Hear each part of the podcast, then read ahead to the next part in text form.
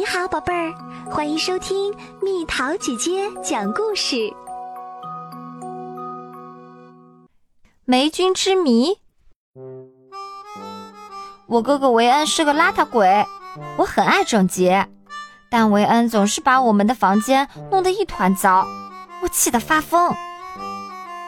你妈妈怎么不叫维恩整理房间呢？我的朋友凯拉问。他觉得他忙于学习，正努力变得优秀，所以他没时间打扫。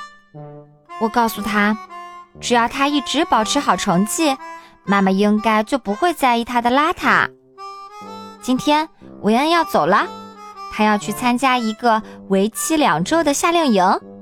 现在我有机会整理房间啦！再见，小朋友。维恩一边说着，一边把我的头发揉乱。唉，我只能叹气，他总是这么做。维恩离开了，我终于可以开始工作啦。凯拉往门口走去，说：“我走啦，杰夫，我要开始打扫啦，所有人都别来烦我。”我捡起维恩的衣物和垃圾，真麻烦。我把他的杂志整整齐齐地堆在角落里。你好，地板。我说，很高兴能再次看到你。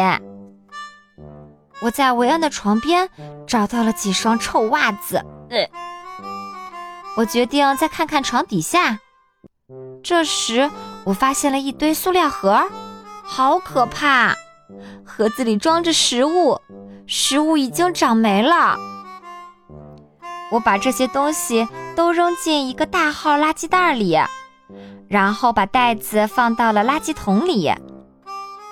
第二天早上，我听见妈妈在打电话，她正说到维恩。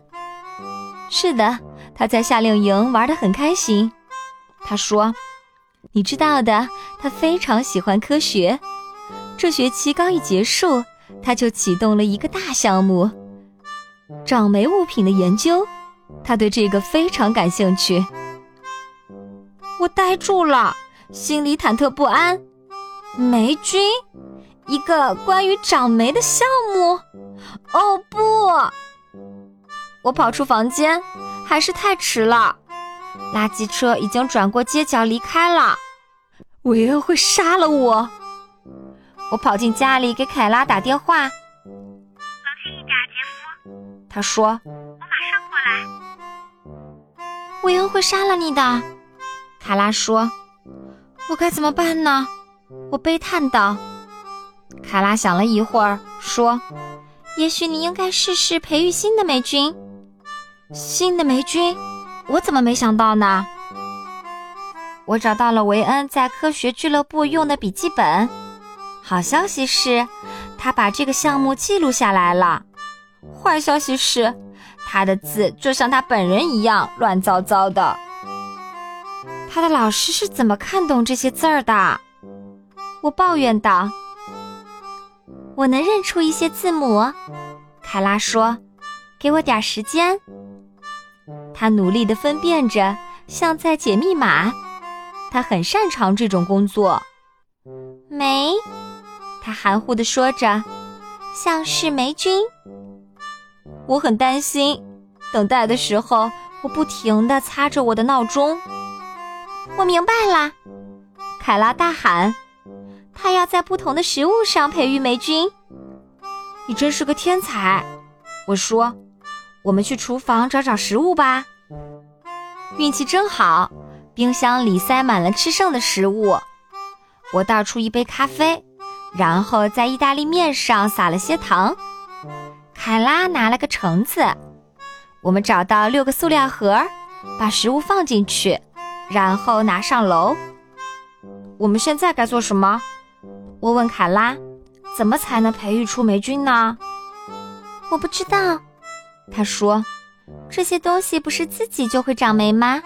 即使我们不想让它长。”我们上网查查吧。我说：“快保存！”凯拉大叫：“关于霉菌的网站真多呀！”我按下了打印按钮。粘菌有一种叫做粘菌的真菌，看起来就像狗的呕吐物一样。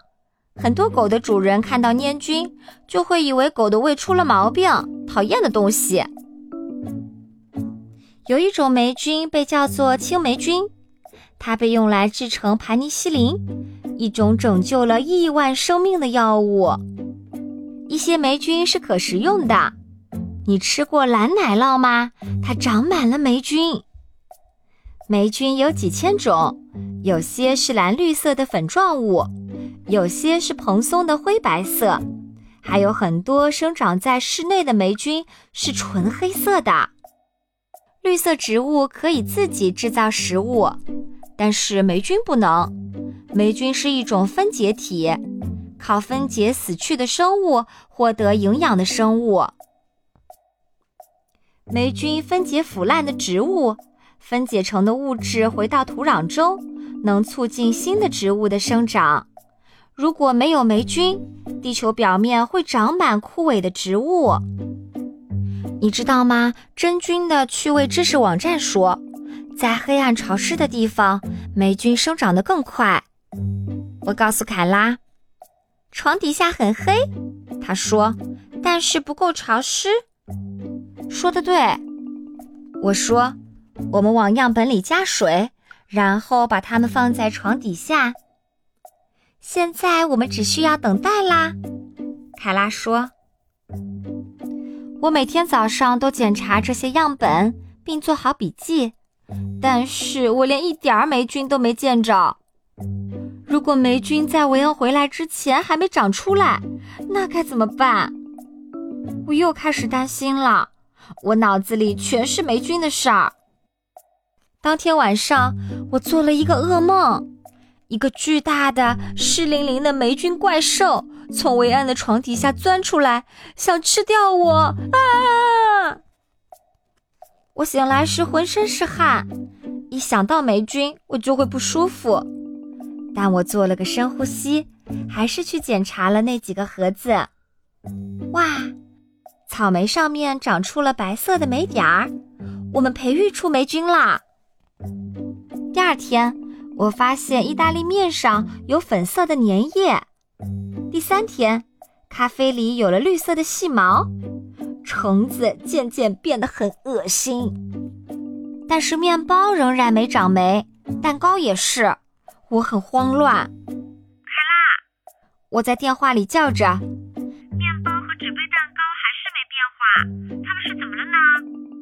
我来啦，他说。凯拉查看了纸杯蛋糕，也许它们比较不容易长霉。他说：“好吧，好吧，我得想一想，面包和纸杯蛋糕与其他食物有什么不同呢？”凯拉知道我在想什么。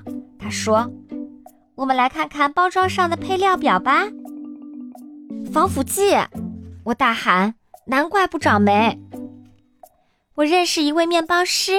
我们可以从他那里弄到一些没有添加防腐剂的糕点，凯拉说。我跳起来，那我们还在等什么？我们买了面包，又买了一个纸杯蛋糕，不买两个吗？柜台后的女士问道。哦，我们不打算吃，我们要在上面培育霉菌。他有点惊讶。哦，听起来不错。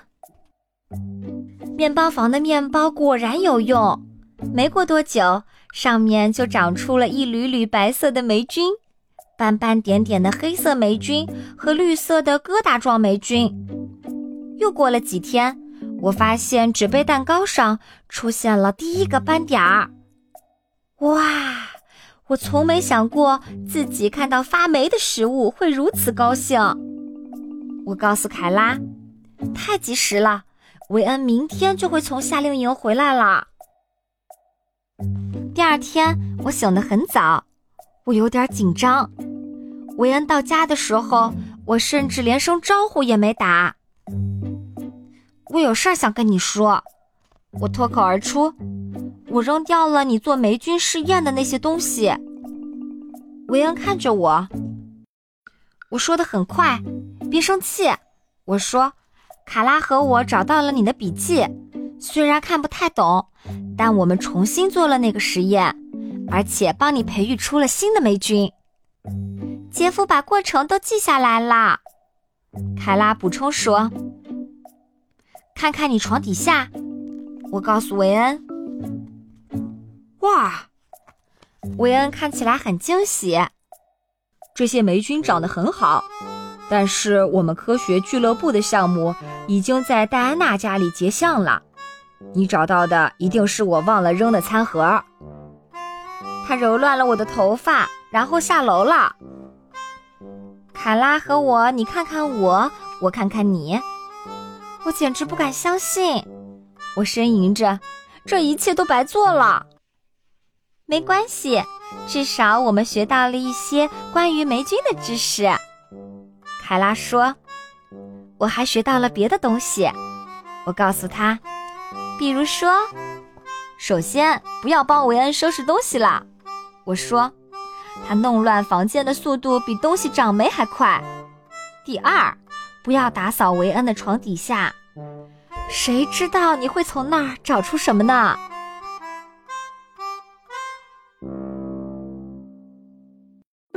好了，宝贝儿，今天的故事就讲到这里。